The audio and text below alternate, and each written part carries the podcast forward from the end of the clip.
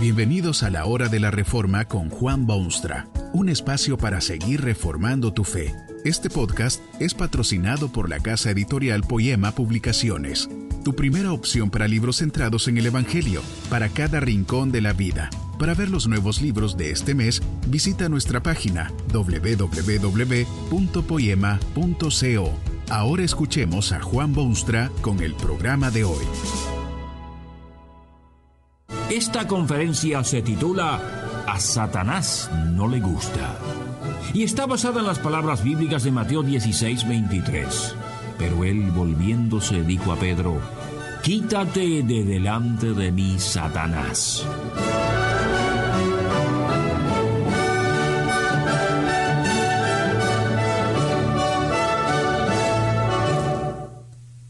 A Satanás no le gusta lo que hace Jesucristo. En repetidas oportunidades trató de desbaratar los planes de Jesucristo porque no le gusta lo que hace. Usted sabe que Jesucristo es el Hijo de Dios enviado al mundo para solucionar el problema profundo del hombre, cosa que por supuesto no le agrada al diablo. Cuando uno empieza a investigar los sufrimientos del Cristo, este Satanás pasa a ocupar un puesto de prominencia excepcional. Uno tiembla al pensarlo nada más. Imagínese usted, el apóstol Pedro, haz de los apóstoles, líder de multitudes futuras, íntimo preferido del Hijo de Dios, pasa a ser instrumento del mismo demonio. Las cosas ocurrieron de esta manera. Jesucristo ha estado en tren de pronóstico.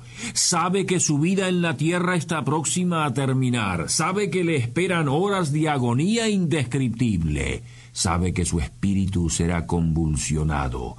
Advierte a los suyos que deberá sufrir y ser perseguido y hasta ser muerto. Vuelve sobre el tema nuevamente. Y Pedro, el humano, impulsivo, emotivo, brusco y rudo pescador Pedro, exclama con todo el vigor de su voz, Señor, de ninguna manera esto te acontezca. Pedro no puede soportar que su maestro sufra tales martirios. No ha descubierto todavía el significado de los sufrimientos del Salvador y cree que no son necesarios. Satanás se había apoderado de sus recursos mentales. A Satanás no le agradan los sufrimientos del Cristo. El Hijo de Dios, al oír la voz determinada de Pedro, se vuelve hacia él frente a frente y le dice con tono severísimo, Quítate de delante de mí, Satanás.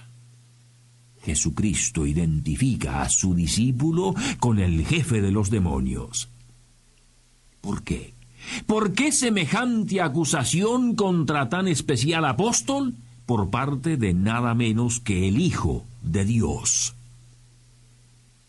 es relativamente simple. Lo que Pedro estaba diciendo no era otra cosa que pensamiento de Satanás. Satanás hubiera dado hasta la mitad de su reino, no su reino entero, si alguien hubiese podido convencer a Jesucristo que no se sometiese a las agonías de su sufrimiento.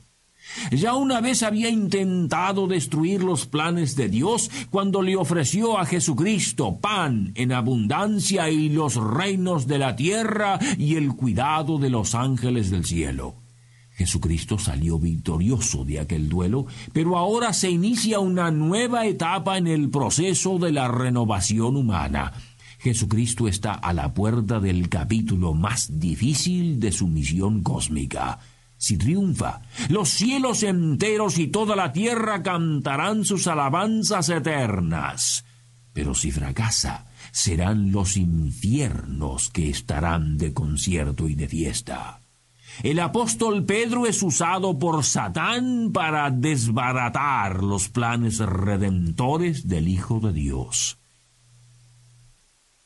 ¿No le parece exagerado eso de que Jesucristo se vuelva hacia uno de sus propios discípulos y le diga bruscamente, Quítate de delante de mí, Satanás? Analice usted la situación y juzgue luego. Este Pedro quiere persuadir a Jesucristo que no se embarque en su difícil misión de sufrir el castigo del pecado. El mundo yace en postración espiritual. El hombre ha caído en el pecado, ha perdido su humanidad, está destinado a la perdición eterna e irreversible. Solo la obra de un Jesucristo ofrece aunque sea un rayito de esperanza. Y Pedro quiere que ese plan se cancele, que se deje de lado la obra redentora del Cristo. ¿No cree usted que semejante cosa es del diablo? ¿Puede un hombre que sabe hacer una sugerencia que obviamente solo puede resultar en su propia condena?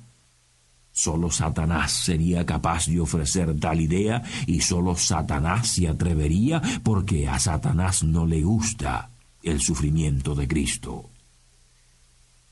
Usted puede ver en este incidente la determinación envidiable del Cristo. Hubiera sido sumamente fácil para Jesús aceptar la sugerencia de su discípulo y evitarse las lágrimas y el dolor y la tensión y el desgarramiento a que se aprestaba. Pero había venido al mundo enviado por el Padre a cumplir una obra que sólo él podía cumplir.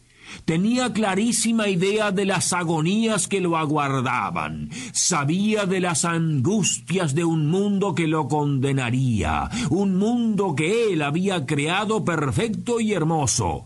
Tenía la seguridad de burlas y dolores y lágrimas y heridas en una cruz pero tan profunda era su determinación que ni siquiera su sobresaliente apóstol puede desviarlo del sendero que debe andar.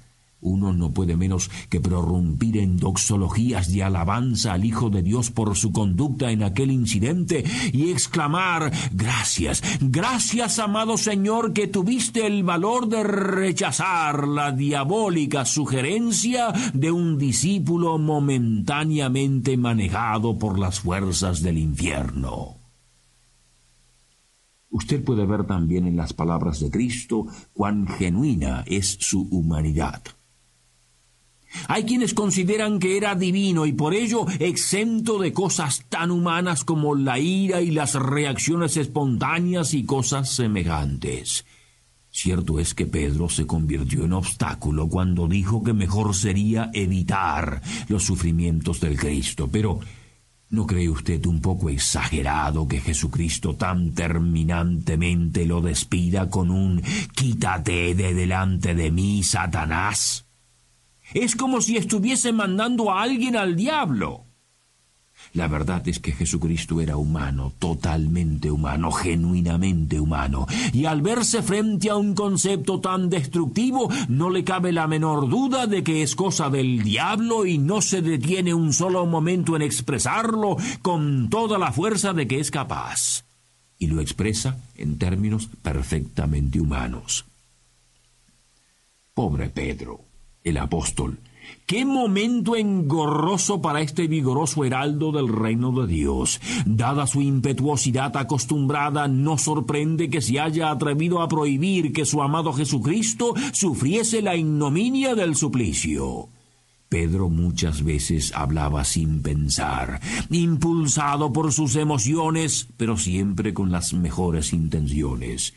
Es de imaginarse que su sorpresa al oír la voz severa del maestro no pudo disimularse, y que al verse identificado con el mismo demonio hubiera querido que la tierra se lo tragase. En un instante deseó mil veces no haber abierto su boca y en ese mismo instante su rostro se habrá visto cubierto de obvia vergüenza.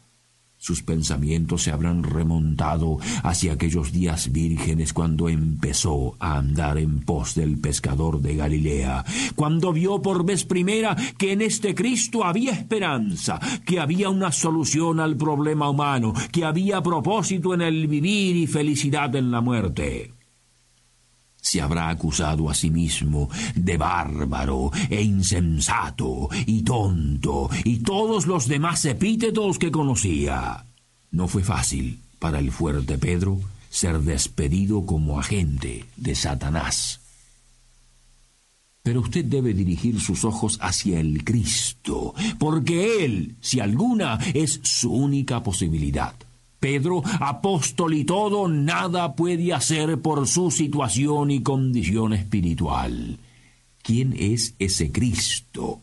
¿Cuáles son sus pretensiones? ¿Puede uno confiarse en él o se trata simplemente de otro charlatán desvergonzado que se deleita en aplastar a sus seguidores, avergonzarlos y echarlos de su presencia con ese quítate, Satanás? Cristo dejó las glorias del cielo, se humilló hasta lo sumo porque es humillación total eso de venirse a este mundo putrefacto, nacer de la carne corrompida y tener que vivir en este ambiente contaminado. Vino a sufrir desde el momento de su arribo en un pesebre y más intensamente hacia el fin de su existencia.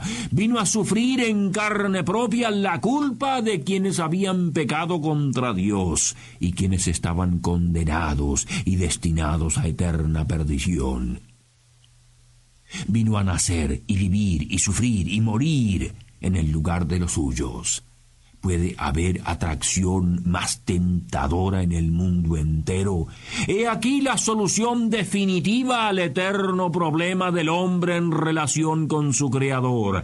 Alabado sea Dios por haber enviado a su Hijo a cumplir tan delicada como decisiva misión en los corredores universales, en el ambiente de la vasta humanidad, no puede haber noticia más significativa que esta. Jesucristo ha venido a sufrir para salvar, no solo a un Pedro, sino también a usted y a su amigo y los miembros de su familia.